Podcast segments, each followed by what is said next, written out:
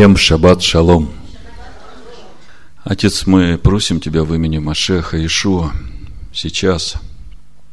Даруй нам дух премудрости, откровения к познанию Тебя. Смири наши сердца, Господи, смири души наши. Дай нам, Господи, сокрушение перед Словом Твоим, в которое Ты вводишь нас, чтобы нам с благоговением относиться к этому Слову и прилепляться к нему, Господи, всем сердцем, всей душой, всем разумом, всей крепостью своей.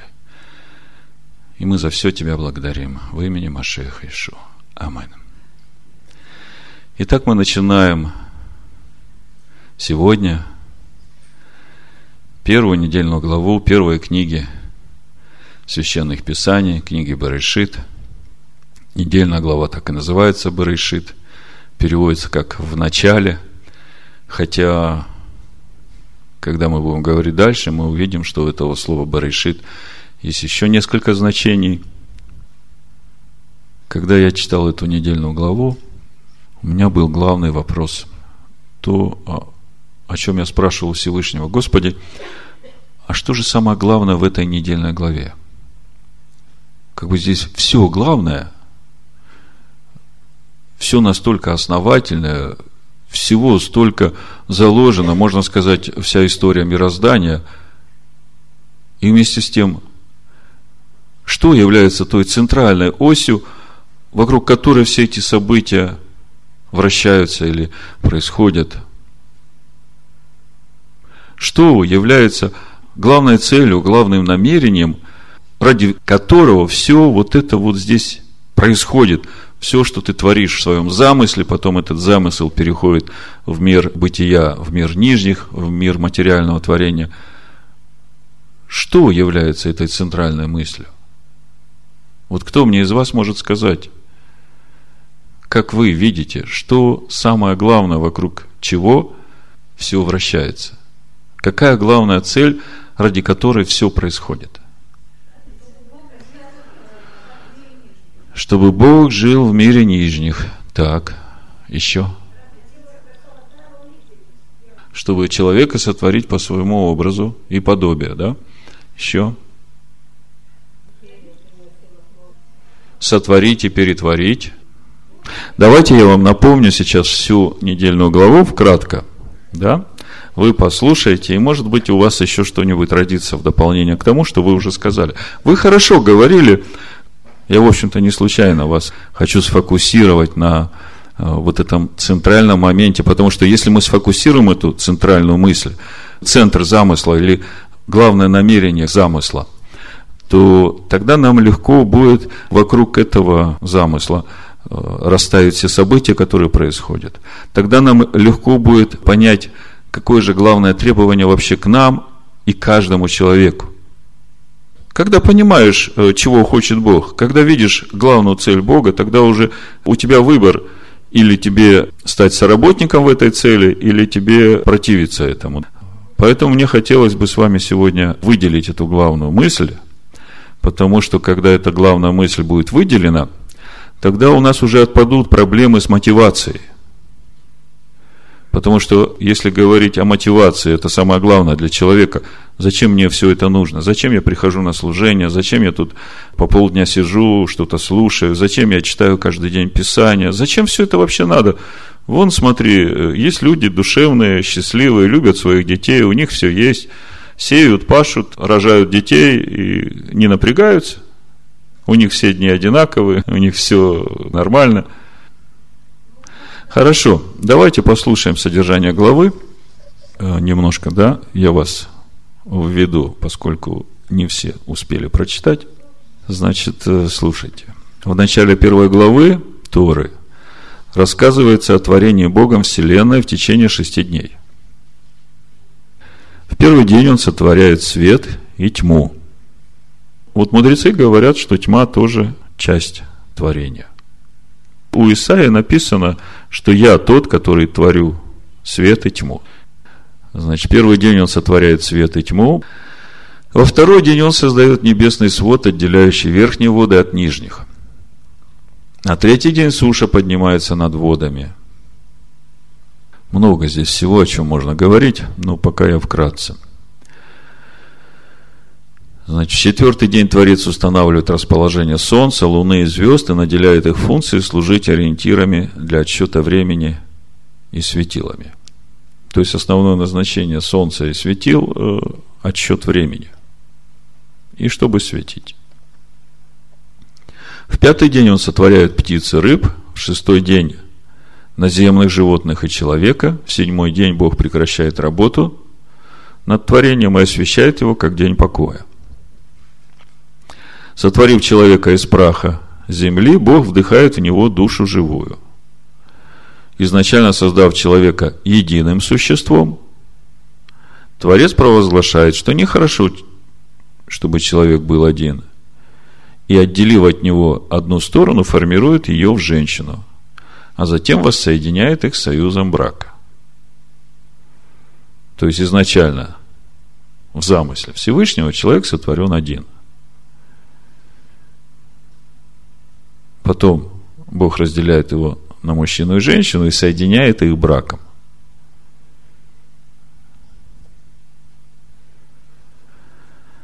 Адам и Хава помещаются в Ган-Эден, райский сад, и получают повеление не есть от дерева знания добра и зла.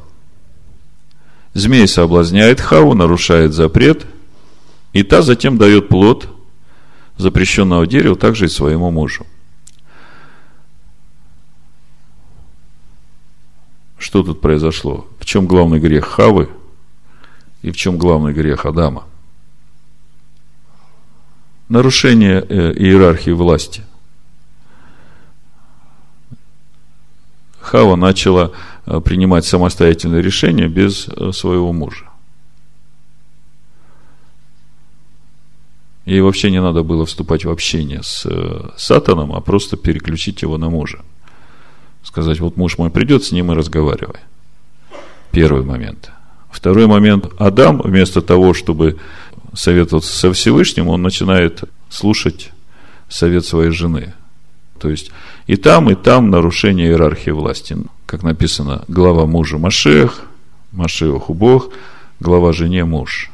И вот эта вот э, проблема принятия самостоятельных решений без подчинения иерархии власти, это главная проблема человека вообще когда мы принимаем какие-то решения, нам надо всегда советоваться с вышестоящим. То есть я принимаю решение, мне надо в первую очередь посоветоваться с Машехом. Да?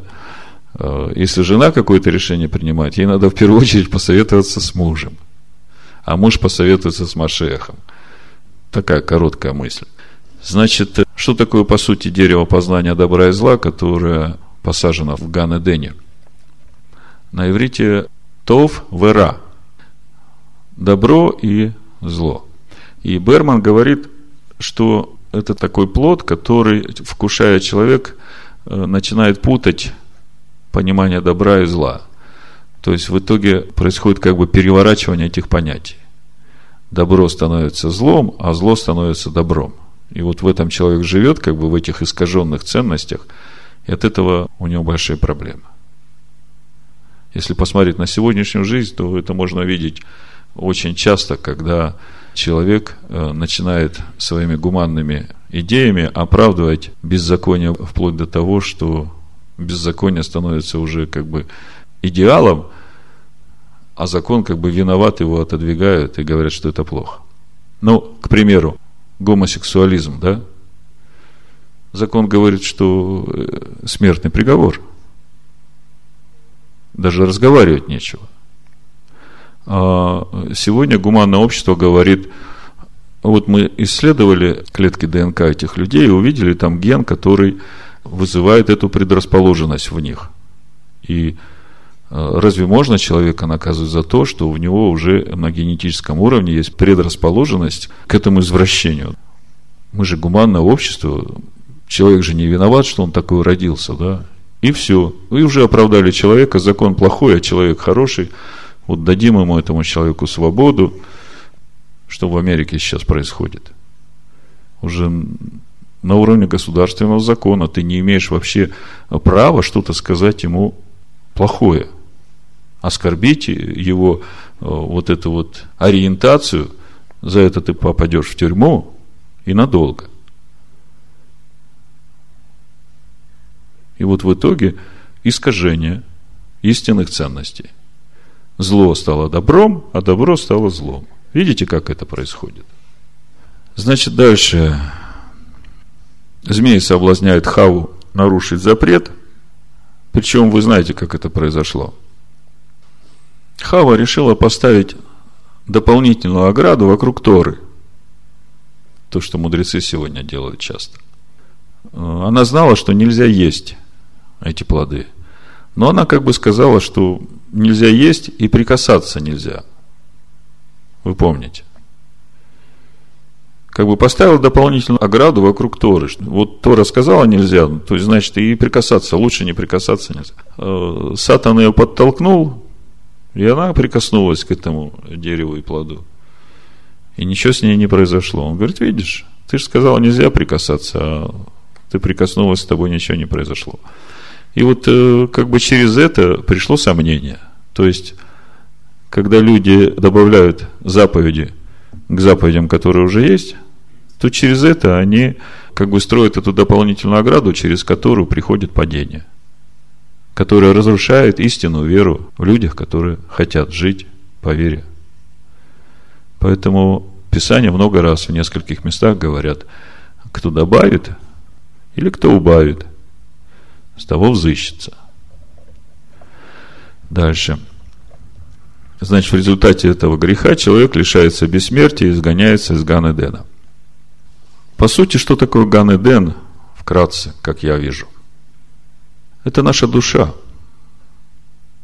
Душа, которая может жить в состоянии Божьего шалома, наполнена Божьим светом, в которой есть это дерево познания добра и зла, но мы его не трогаем. Если же мы трогаем это дерево познания добра и зла, то мы теряем этот шалом Ганедена и попадаем в мир, который открывается через познание этого дерева добра и зла. То есть, как в интернете, когда на какое-нибудь окошко клыкнул, да, и у тебя сразу раскрылся целый мир.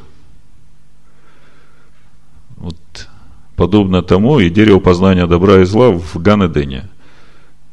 Клыкнул его, укусил от него, и все, попал в совсем другой мир, из которого потом потом и трудом в поте лица твоего возделывать хлеб свидетеля, чтобы вернуться опять в состояние вот этого шалома в твоей душе. А иначе прахом останешься и в прах уйдешь. Так Бог потом сказал Адаму. Хава рождает двух сыновей, Каина и Авеля. Повздорив с э, Авелем, Каин убивает своего брата и в наказание обрекают на вечное скитание. Там, где мы читаем Каин говорит, наказание сие велико, да, кто может его снести? На самом деле написано не наказание, а грех мой велик.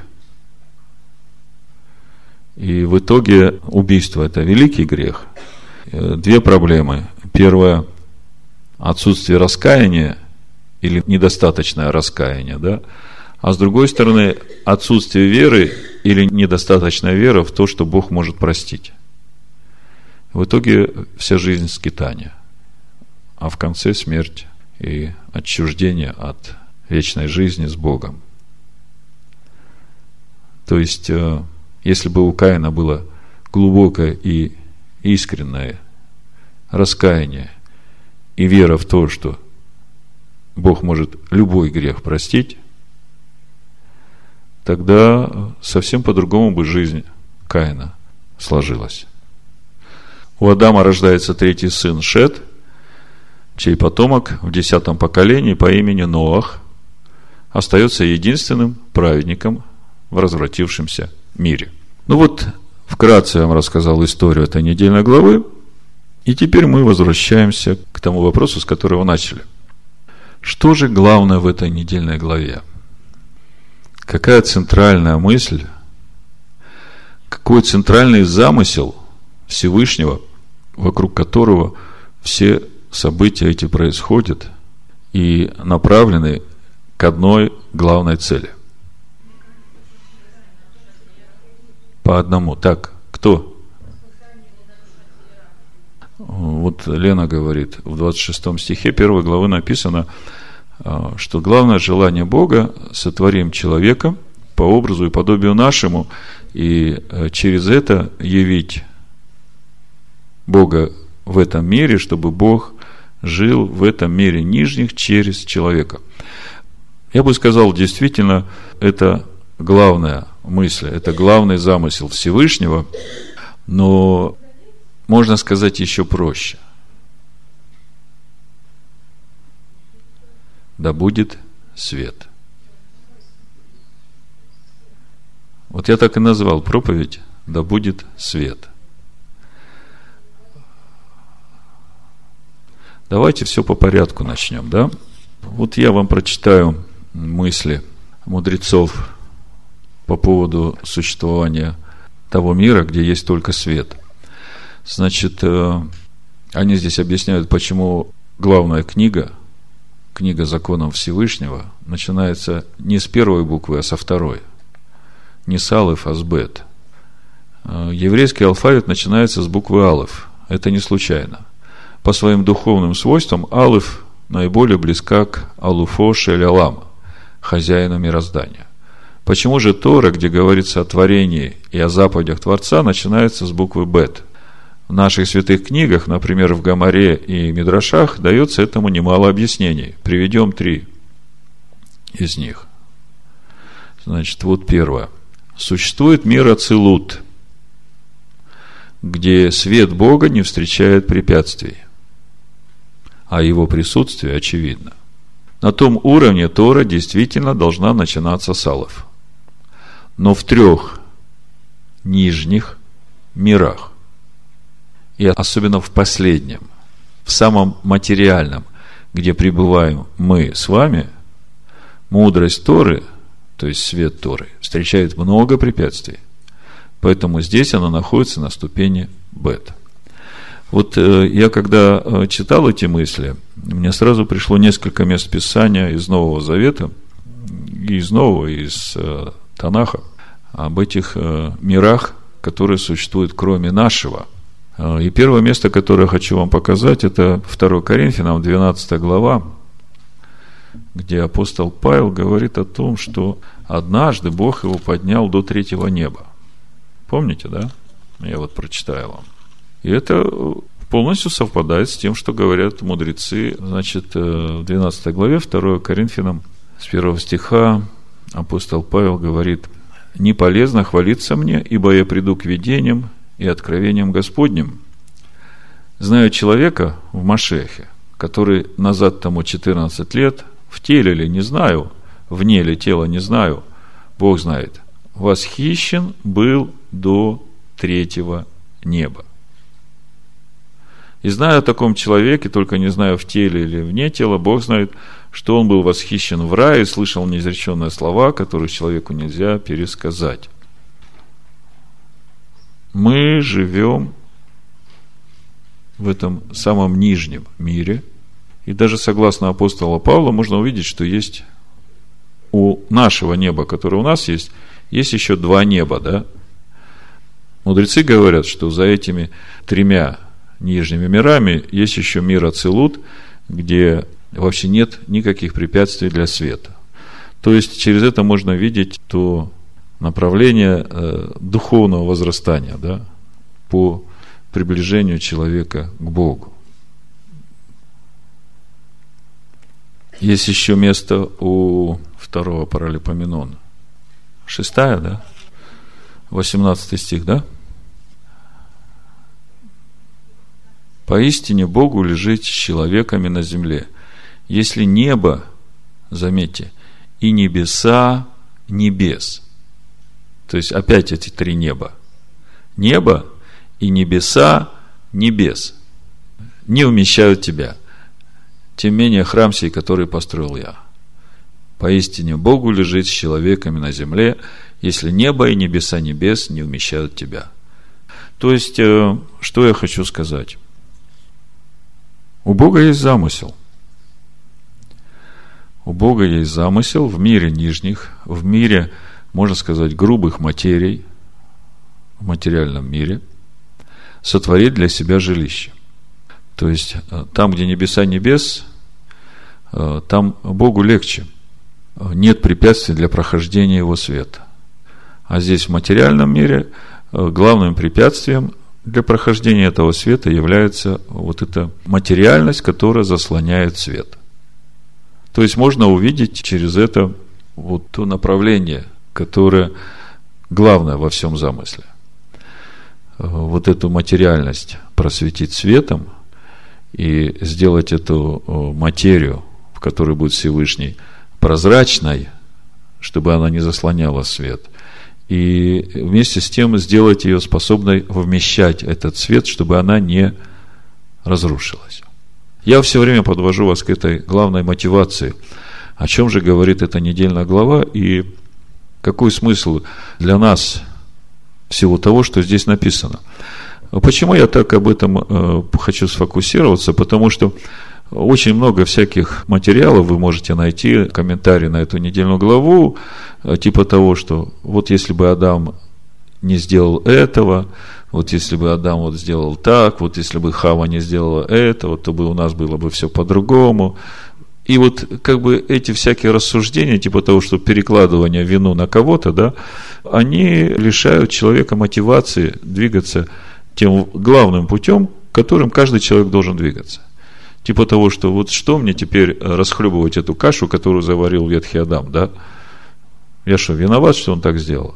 И вот такие мысли, они в разных комбинациях, в разных как бы уровнях.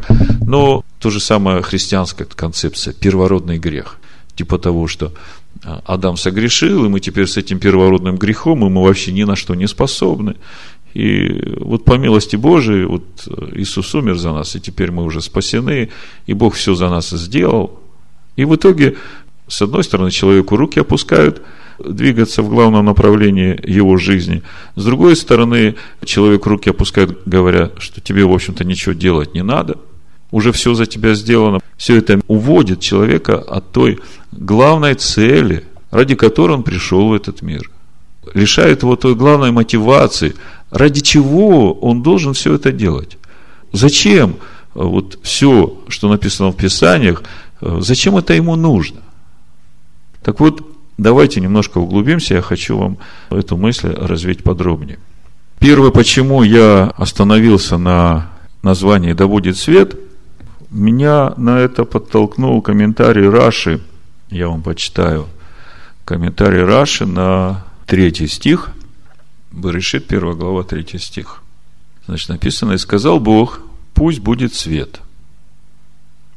И стал свет, и увидел Бог, что свет хорош, и отделил Бог свет от тьмы. И назвал Бог свет днем, а тьму назвал ночью, и был вечер, и было утро, день один. Значит, э, что происходит? Бог говорит, да будет свет.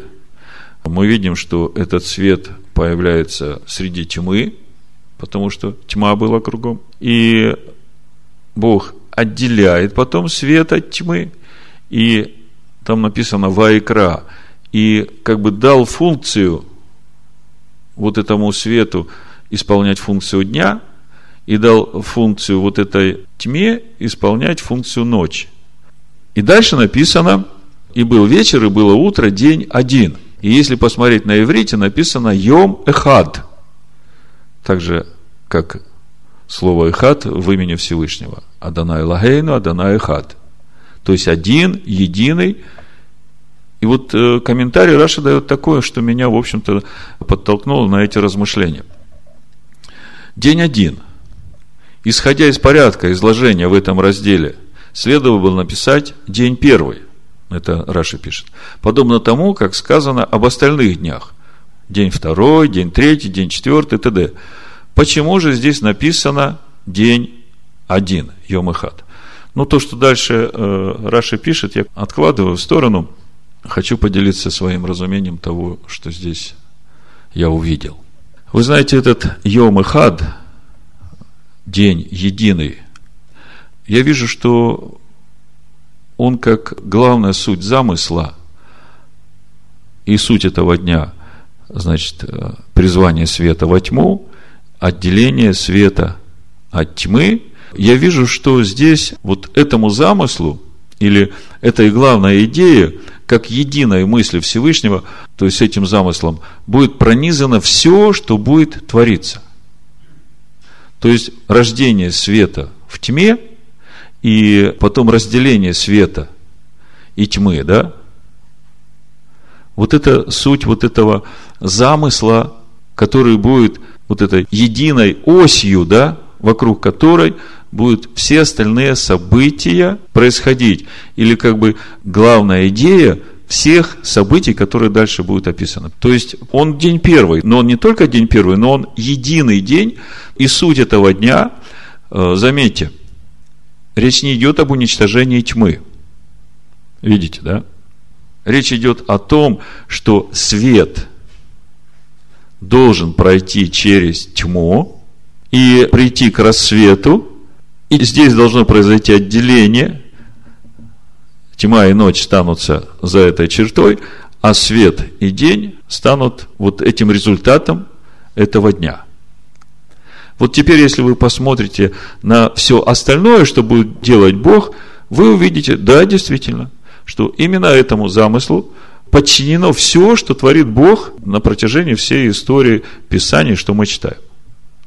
Ну вот первый пример, который я вам приведу, да, смотрите, для сравнения. Э, мы начинаем Бытие 1.2. Мы читаем. Вначале сотворил Бог небо и землю, земля же была безвидна и пуста, и тьма над бездною. Мы видим, что тьма, да? Это то, как все начинается в начале сотворения. Потом Бог призывает свет, и теперь мы открываем книгу Откровений, 21 главу, 23 стих и 22 главу, 5 стих читаем и видим конечный результат всего, что было сотворено. Смотрите, э, в 23 стихе 21 главы книги Откровения написано, «И город не имеет нужды ни в солнце, ни в луне для освещения своего, ибо слава Божия светила его, и светильник его агнец. Мы уже говорили о сути этого города, я не буду а, останавливаться, да? И смотрите теперь дальше, 22 глава, 5 стих. «И ночи» Тьма выполняет функцию ночи, помните? То есть, можно сказать, и ночи, то есть тьмы, да, уже не будет там, и не будут иметь нужды ни в светильнике, ни в свете солнечном, ибо Господь Бог освещает их и будет царствовать во веки веков. То есть, что мы видим? Мы видим начало и конец творения, и мы видим, что с момента начала творения земли и неба земля была безвидна и пуста, и тьма над бездною, потом приходит свет, свет проходит через тьму, и в конце концов остается один свет. Да, и вот это Йом и Хат, день единый, суть которого да будет свет. И если посмотреть на эту главную идею, то есть как на центральную мысль, то тогда уже понятно все, что должно произойти с человеком. И тогда понятно, кто я здесь, и зачем я здесь, и какой главный замысел Творца, и что мне надо делать. Давайте 2 Коринфянам 4 главу откроем, чтобы вам сразу наглядно было. 2 Коринфянам, 4 глава. Ну, с 3 стиха буду читать. Написано, если же закрыто благовествование наше, то закрыто для погибающих, для неверующих, у которых Бог века сего, а кто есть Бог века сего? Помните, Сатан говорит Иешуа, вся власть в этом мире отдана мне. Я кому хочу, даю ее когда Адам и Ева вкусили от этого дерева познания добра и зла, они провалились в этот мир. Мир познания добра и зла, то есть э, Бог э, мира добра и зла – это Сатан. И вот этот Сатан ослепил, значит, для неверующих, у которых Бог века сего, ослепил умы, чтобы для них не воссиял свет благовествования. Заметьте, тьма. Бог века сего а ослепил, Бог века сего – это тьма – да, ночь, чтобы для них не воссиял свет благовествования о славе Машеха, который есть образ Бога невидимого. Дальше. Ибо мы не себя проповедуем, но Машеха Иешуа, Господина, а мы рабы ваши для Иешуа, потому что Бог, повелевший из тьмы воссиять свету, видите, как написано? Бог повелел из тьмы воссиять свету. То есть, по сути, тьма, как э, первоначальное естество, рождает свет. Свет рождается в тьме. И уже это говорит, что тьма тоже должна исполнить свою функцию. Это в нашем мире Сатан понимается как тьма, и это плохо, да? А по сути, в духовном мире мы видим, что тьма – это как необходимая составляющая для того, чтобы родиться свету.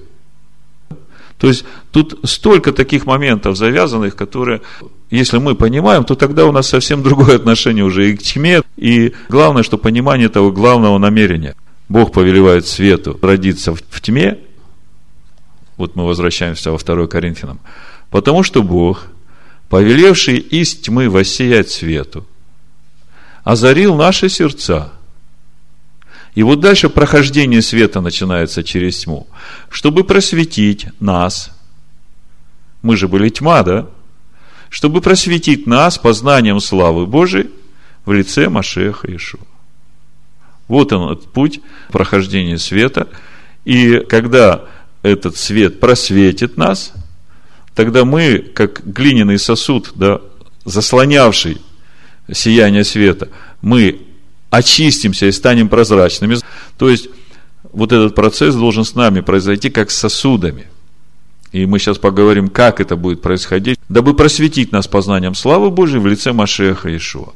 Но сокровища все мы носим в глиняных сосудах, чтобы преизбыточная сила была приписана Богу, а не нам.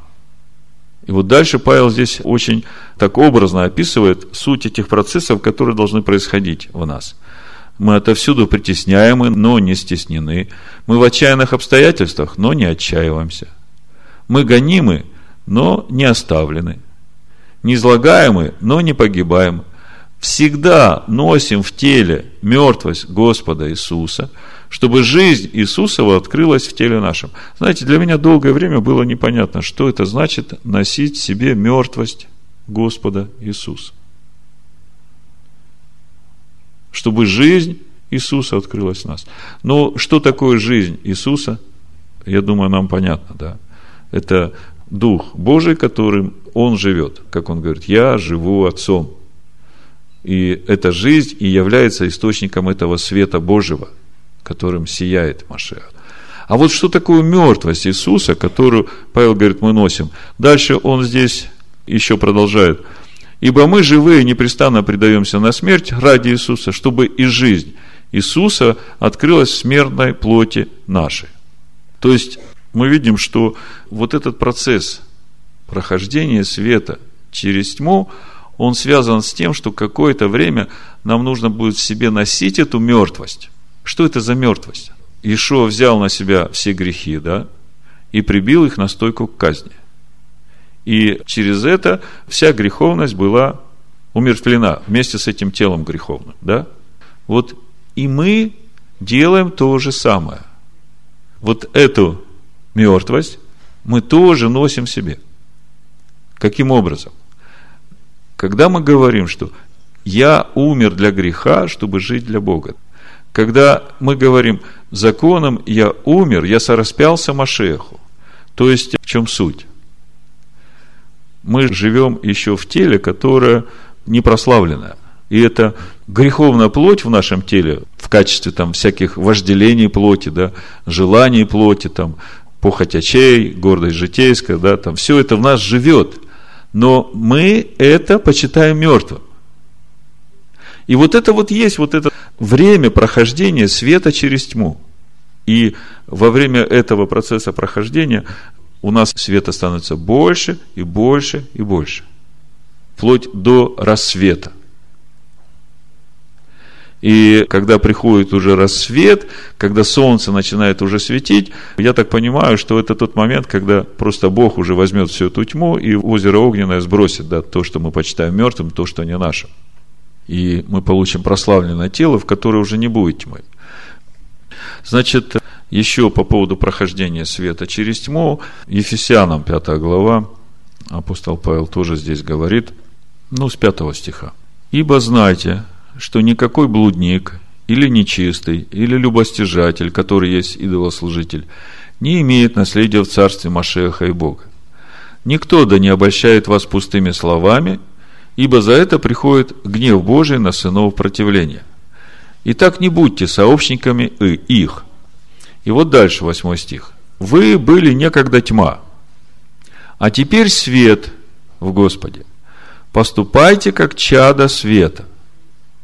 Потому что плод Духа состоит во всякой благости, праведности и истине. Что значит поступать как чада света? Значит, должна все время быть благость, праведность, истина. Испытывайте, что благоугодно Богу. Как это мы делаем? Как мы испытываем, что благоугодно Богу? Мы сверяем это со Словом Божьим. Мы слушаем, что в сердце говорит нам Дух Божий. И тогда мы понимаем, что вот, вот это, что нам предлагает сейчас, я это испытываю, и я вижу, что Богу это не угодно. И я просто это отвергаю только потому, что Богу не угодно. Да. Вот вчера в Сираха мы с детьми читали, там был такой эпизод, написано, что тот, кто потакает вожделением своей души, душа того наследует смерть. А тот, кто отвергает эти вожделения, в конце наследует венец жизни. Как бы вот так коротко в одном стихе он все это выразил. Так вот, испытывайте, что благогодно Богу, и не участвуйте в бесплодных делах тьмы, но и обличайте. То есть, мы сейчас говорим о вот этом самом важном промежутке нашей жизни, в котором мы сейчас все находимся. Мы знаем, что Бог повелел да будет свет, да, и свет он повелел, чтобы воссиял в наших душах, и теперь этому свету нужно пройти через тьму этих душ и осветить нашу душу полностью светом до полного дня, как бы там понятно, когда уже Христос в наших сердцах взойдет, как утренняя звезда ранняя, да, во всей полноте. И понятно, что именно такие будут в этом небесном городе Иерусалиме, которые не будут нуждаться в освящении, потому что свет уже там в них светит через Машеха. Это все понятно. Вот хотелось бы подробнее да, про этот вот процесс, в котором мы сейчас все находимся, прохождение света через тьму. Вот как мы в этом должны во всем двигаться. На что обращать внимание? Бороться с этой тьмой? Чем больше ты будешь бороться с этой тьмой, тем больше ты тьмой будешь становиться. Бог говорит, борись за свет, умножай в себе количество света, а тьму почитай мертвой в себе. Так вот, смотрите, заканчиваю пятую главу Ефесянам здесь не участвуйте в бесплодных делах тьмы, но и обличайте. То есть это путь нашего прохождения через тьму. Ибо о том, что они делают, тайно стыдно и говорить. Все же обнаруживаемое делается явным от света, ибо все делающееся явным свет есть. То есть, испытываем, что благоугодно Богу, выбираем то, что благоугодно Богу. Там, где тьма, мы в этом не участвуем – а держимся за свет. Значит, если уже теперь нам стало понятно, вот эта главная идея, главный замысел Всевышнего, да будет свет. Это единый день, которым пронизаны все дни творения, и весь замысел Всевышнего в сотворении человека по образу и подобию его, я хочу еще немножко остановиться именно на вот этом процессе творения человека по образу и подобию его. Мы сейчас как бы уже поговорили об этом свете – откуда он приходит, кто он. Вот мы сейчас об этом поговорим. Значит, э, Бытие 1 глава 26 стих мы читаем, что Бог говорит о том, написано, и сказал Бог, сотворим человека по образу нашему, по подобию нашему. Если смотреть, э, как написано в оригинале, то в образе нашем. То есть Бог хочет сотворить человека в образе своем, да? В образе нашем. А дальше кид мутейну. Как подобие наше. Вот это ки, оно подразумевает как. Да, как подобие. То есть по образу нашему, как подобие наше. И когда мы дальше начинаем э, читать 27 стих, то мы видим, у нас написано, «И сотворил Бог человека по образу своему, по образу Божию сотворил его». Да? Если смотреть, как написано дословно, то написано так. «И сотворил Бог человека, Бецалмо, Бецелом Элогим» что можно перевести так, как э, Бацалмо, по образу его, по образу Всевышнего. То есть мы читаем, что по образу своему, а на самом деле написано по образу его, по образу Всевышнего. И вот здесь надо остановиться чуть-чуть подробнее. Что же это за образ у него такой есть у Бога, который суть образ Всевышнего – по образу которого Бог будет сотворять человека. Это первая мысль. А вторая мысль, мы видим, что Бог хочет сотворить человека по образу своему, как подобие, а видим, что сотворяет только по образу. А про подобие ничего не сказано. И когда смотришь дальше, то только в пятой главе книги «Бытие», начинаем видеть, что там э, написано, первый стих, вот родословие Адама, когда Бог сотворил человека по подобию Божию. Видите? Если смотреть, что написано в оригинале здесь, э, в пятой главе, я вам сейчас прочитаю – вот дословный перевод с иврита этих первых э, стихов мог бы звучать так. Вот книга родословия Адама в дне сотворения Элогим Адама по подобию всесильного делания его.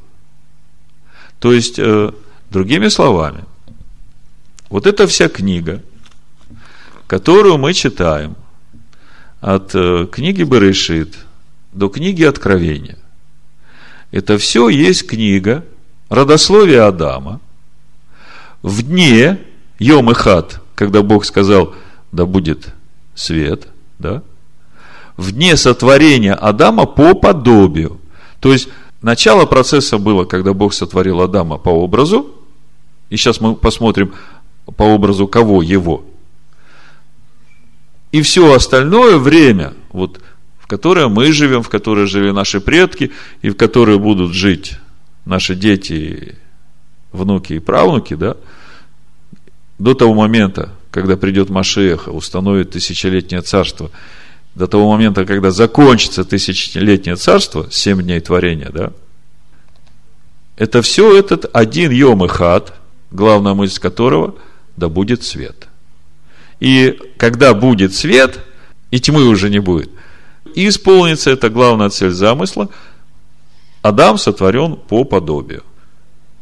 Мудрецы тоже говорят, что вот этот Адам, который в Бытие 2.7 лежит на операционном столе у Всевышнего, которого он слепил из глины, уже материализация процессов прошла, и Бог вдыхает в него дыхание жизни, по сути, это и есть вот этот момент, когда Бог повелевает из тьмы воссиять свет.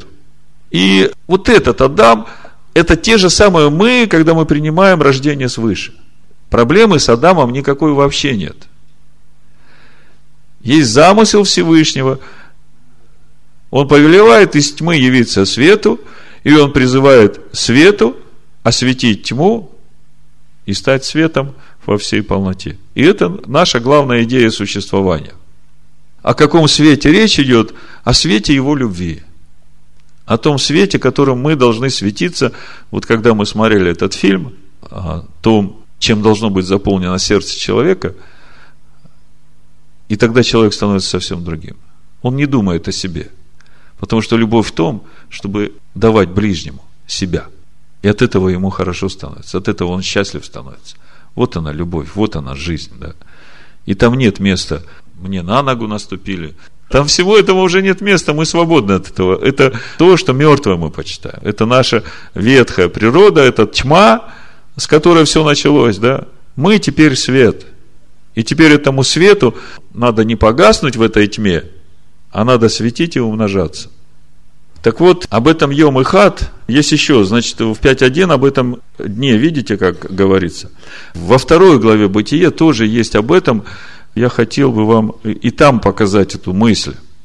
День Эхат. Единый день, день решения всего замысла Всевышнего по сотворению себе жилища в мире нижних. Вот, значит, во второй главе книги Бытия, четвертый стих. Вот происхождение неба и земли при сотворении их.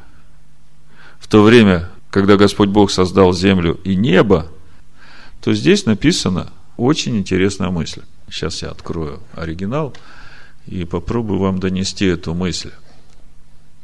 Как бы в переводе этой мысли совсем не видно – когда мы начинаем читать сегодняшнюю недельную главу, первую главу, первый стих, мы видим, написано «Берешит бара Элагим эт гашамаем в эт гаэрец». То есть, вначале сотворил Бог эти небеса, да, га шамаем, и эту землю, га эрец. Когда есть артикль гей, и это видно только в оригинале, да, мы в русском переводе читаем небо, земля, небо, земля, небо, земля. И трудно увидеть, где небо и земля этого мира, а где небо и земля будущего мира, да? Потому что, в принципе, мы ведь идем к свету, а свет будет на новом небе и на новой земле, да, и тьмы там уже не будет. В этом контексте я вам уже раньше говорил. Вот это Берешит Бара, есть э, два уровня толкования этих первых двух слов. Значит, Берешит Бара, первая мысль. Вот этот предлог Б, в традиции его понимают как ради, ради начала, да, или ради сотворения, или в процессе творения, да, внутри творения. Берешит Бара. В начале сотворил, да, переводится. Или ради сотворения. Вот все это было сделано. Это один вид перевода. Вначале сотворил, да? А есть другой способ прочтения, можно так сказать.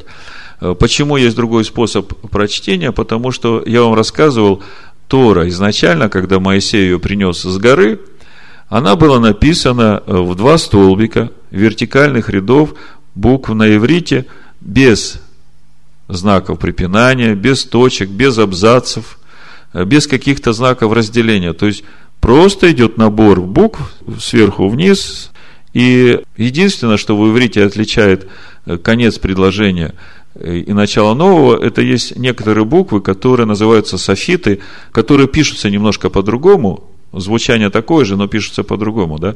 И через это можно увидеть, что здесь предложение кончается, начинается другое. Так вот, Шамая вы знаете, да? Школа Гилеля, школа Шамая – вот Гилель читает, значит, э, как э, мы сейчас читаем, Баришит Бара. Вначале сотворил Бог это небо и эту землю. Вначале сотворил Бог Га Шамаем, Га Эрец. Это небо, эту землю. И мы там дальше видим, как это все происходило. Шамай читает по-другому. И он читает так. Бара, Ше, Ит, Бара. Вот это Баришит Бара можно прочитать и по-другому. Бара, Ше, Ит, Бара. И переводится тогда так, сотворил, чтобы перетворить. То есть, о чем это говорит? О том говорит, что э, сотворение этого неба и этой земли, это все сотворено для того, чтобы из этого сотворить новое небо и новую землю.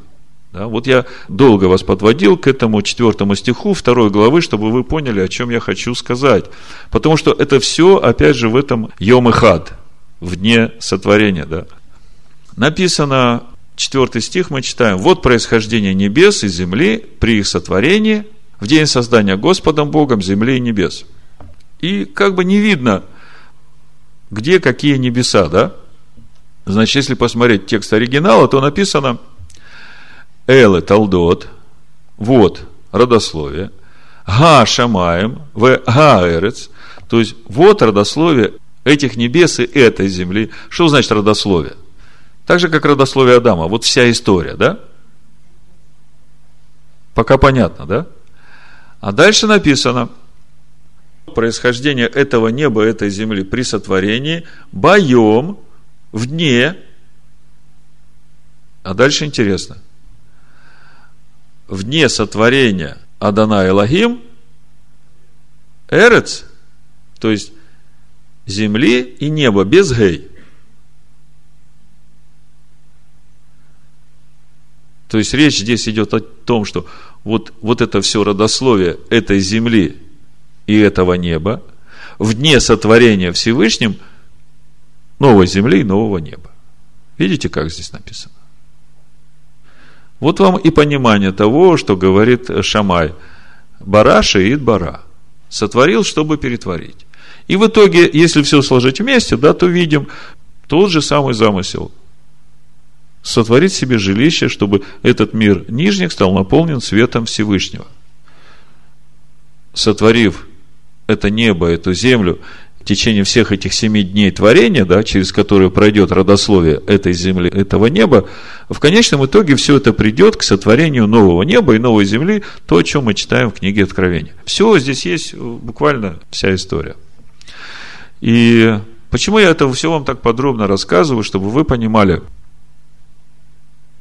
к образу мы еще даже и не дошли, да, что и в большом, и в малом, и в сотворении человека, и в родословии всей земли идет процесс, который объединен одной главной целью.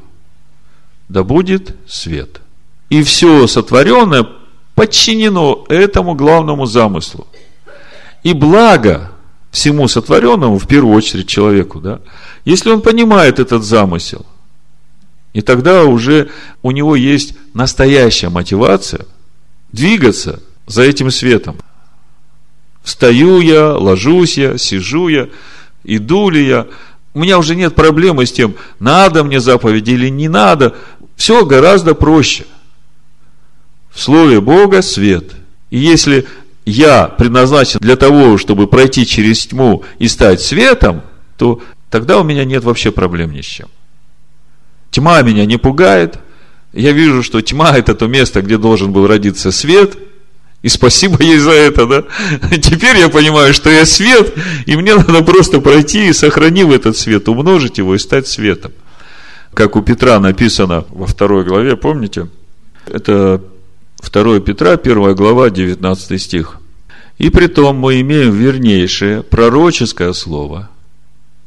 И вы хорошо делаете, что обращаетесь к нему как к светильнику, сияющему в темном месте, доколе не начнет расцветать день и не взойдет утренняя звезда в сердцах ваших. Вот он этот весь процесс прохождения света через тьму до дня – и этот день начнется в сердцах наших. И все это будет происходить через то, что мы будем обращаться к вернейшему пророческому слову, которое является этим светильником в темном месте. Вот мы сейчас здесь живем в темном месте, да?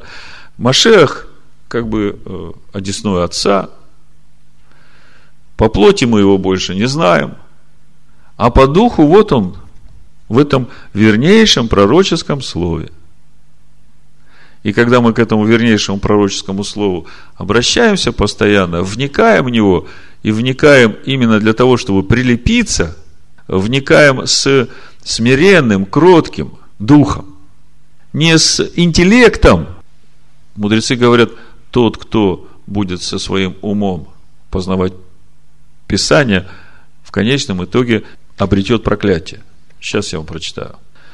Вот смотрите, как написано. Сказано у пророка, за что погибла страна? И сказал Всевышний, за то, что оставили мою Тору. И наши мудрецы объясняют, за то, что люди, садясь учить Тору, не произносили в начале благословения. А один из комментаторов Шулхана Рух раскрывает проблему более подробно. Пусть эти люди много учились, но у них не было главного – желания прилепиться к святости и с ее помощью привлечь в наш мир присутствие Всевышнего Шехину. И дальше. Если поставить человеческий разум выше любви к Богу и умоления себя перед Ним, человека постигнет проклятие. То есть мудрецы вот на сегодняшний первый урок, да, на сегодняшнюю недельную главу сразу дают четкую установку. Вот прежде чем ты начинаешь садиться за Тору, прими правильное стояние перед Всевышним.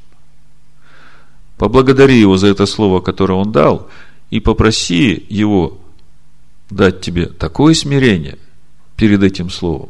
Да, вот как Ишо говорит, будьте как дети, чтобы его принимать и прилепляться к нему всем сердцем. Не пытаться умом там что-то сообразовывать, а просто вот умолиться и прилепляться к этому слову. Еще несколько слов об образе, и я закончу. Несколько мест Писания, которые в Новом Завете нам об этом говорят. Такие главные из них. Первого мы читали 2 Коринфянам 4 глава 4 стих. Здесь написано для неверующих, у которых Бог века сего ослепил умы, чтобы для них не воссиял свет благовествования о славе Машеха, который есть образ Бога невидимого. То есть Машех – это образ Бога невидимого. Еще одно место, опять образ. Филиппийцам 2.6. Он, будучи образом Божьим, не почитал хищением быть равным Богу. Вот это вот продолжение, оно требует дополнительных разъяснений, но я пока на этом не буду останавливаться, я просто хочу подчеркнуть мысль. Он, то есть Машех, будучи образом Божьим, да? То же самое в Колоссянах, в первой главе, в 15 стихе. Написано послание Колоссянам. Который есть образ Бога невидимого, рожденный прежде всякой твари – Ибо им создано все, что на небесах и что на земле, видимое и невидимое, престола ли, господство ли, начальство ли, власти ли, все им и для него создано, и он есть прежде всего, и все им стоит. Вот видите, три места Писания в Новом Завете, которые говорят, что Машех, Сын Бога, он есть образ Бога.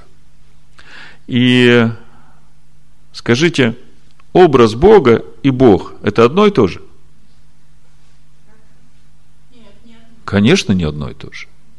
Одно дело Бог, единый, творец неба и земли, и всего, что наполняет их, да, животворящий все собой, которого никто никогда не видел и видеть не может. Мы говорили о мире Ацилут, да. А другое дело образ Бога невидимого, да. И вот теперь вот это образ, да, мы теперь с этим пониманием сути образа, который есть у Бога, и мы видим, что этот образ сотворен прежде всего, да, и этим образом все стоит, то есть весь этот мир, который вот мы представляем, видимый и невидимый, да. Теперь возвращаемся в 1.27, и мы получаем ответ, по образу кого? Его, по образу Божию, был сотворен человек. Смотрите. Читаем 1.27 Бытия. И сотворил Бог человека по образу своему, то есть тому образу, который есть у него. В оригинале написано Бацалмо, по образу его. Значит, у Бога, в мире Бриа, тут если смотреть на глаголы, да, тут везде глагол бара. А бара – это глагол, который используется, когда Бог творит что-то из несуществующего. Да? То есть, это в мире замыслов Всевышнего.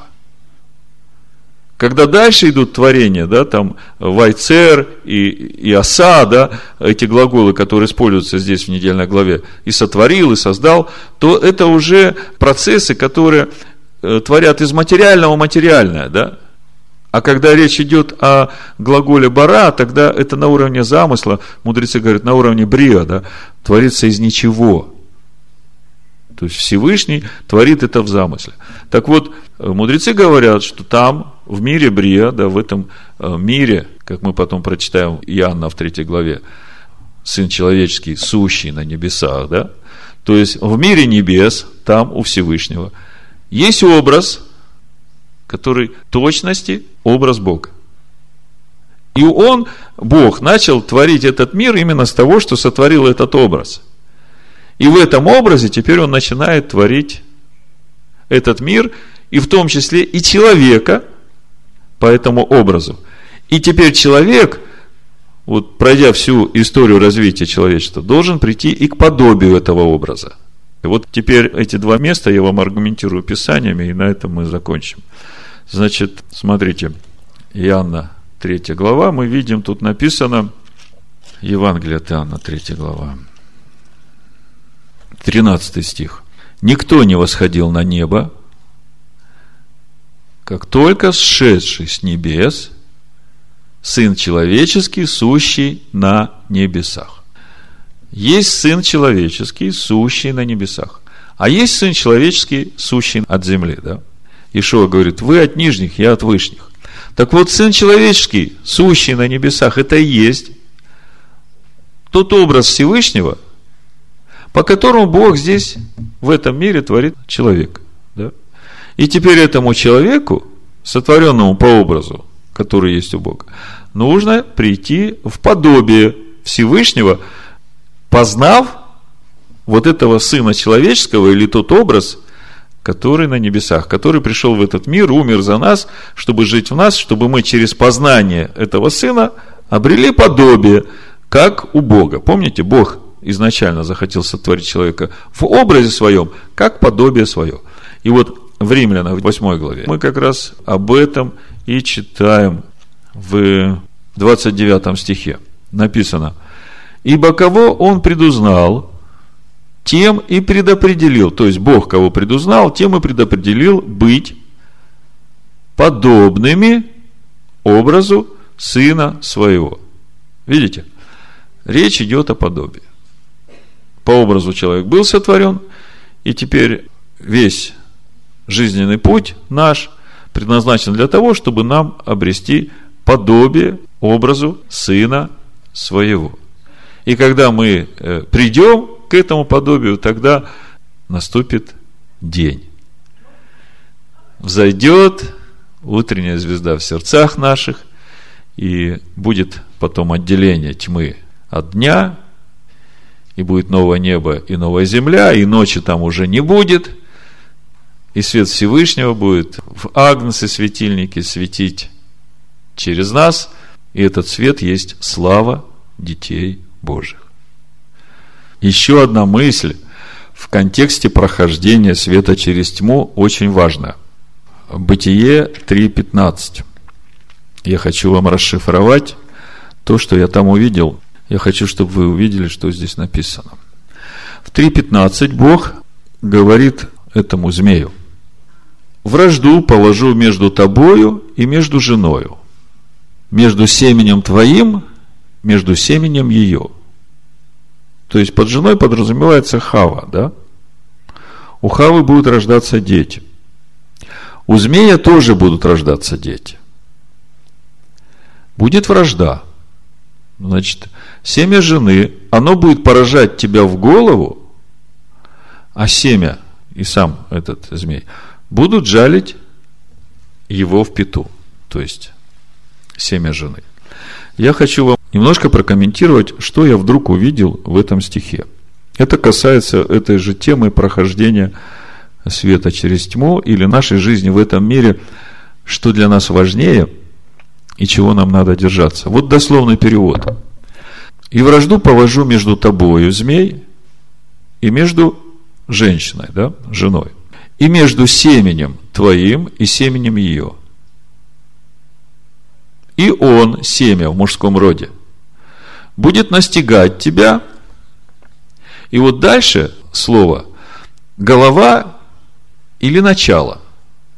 У нас переводено как настигать, поражать голову, и вместе с тем еще есть значение начала. То есть начало в том смысле, что то, с чего все начинается, как бы в корень а ты будешь настигать его в конце. То есть, у нас жалить в пету, а здесь написано настигать, то есть э, догонять в конце. И вот как я это дело в духе увидел. Когда мы разбирали этот стих, и вдруг я в духе увидел, о чем здесь написано – у меня сразу э, возник этот образ э, выхода народа из Египта и Амалик. Помните, Амалик напал на народ и побил всех отстающих. И потом был тот момент, когда Бог сказал, что у меня вражда с Амаликом в рот и рот, через Моисея сказал, да, и еще был момент, когда Самуил сказал Саулу, пойди, уничтожь полностью Амалика, да, и Саул там уничтожил все, а знаете эту историю. То есть, э, что я увидел в этом стихе? О чем этот стих говорит нам? Значит, э, мы, рожденные свыше, Ишуа говорит, даю вам власть наступать на всякую вражью силу. Будете наступать на змей, скорпионов, то есть наступать им на голову, ничто не повредит вам. Значит, семя жены Хавы. Дана власть поражать голову, то есть поражать вот этот вот сущность вот этого змея. Эта власть дана человеку. И вместе с тем предупреждение – что змей будет поражать тех, кто в хвосте, то есть те, кто отстающие. И какой вывод из этого? Когда выходишь из Египта, когда ждешь из тьмы к свету, то крайне опасно находиться в конце. Крайне опасно идти среди отстающих. А кто такие отстающие? которые до конца еще не решили, куда идти, зачем идти, ухватиться за это и идти, сжигая мосты, даже не оглядываясь назад. Вот если такого решения нет, то тогда там все время он тебя будет жалить, поражать там всех отстающих. И э, это один из законов прохождения нас, как света, через тьму никогда не будь среди отстающих. Вот что значит «да будет свет, Йом Эхад, день единый». Аминь.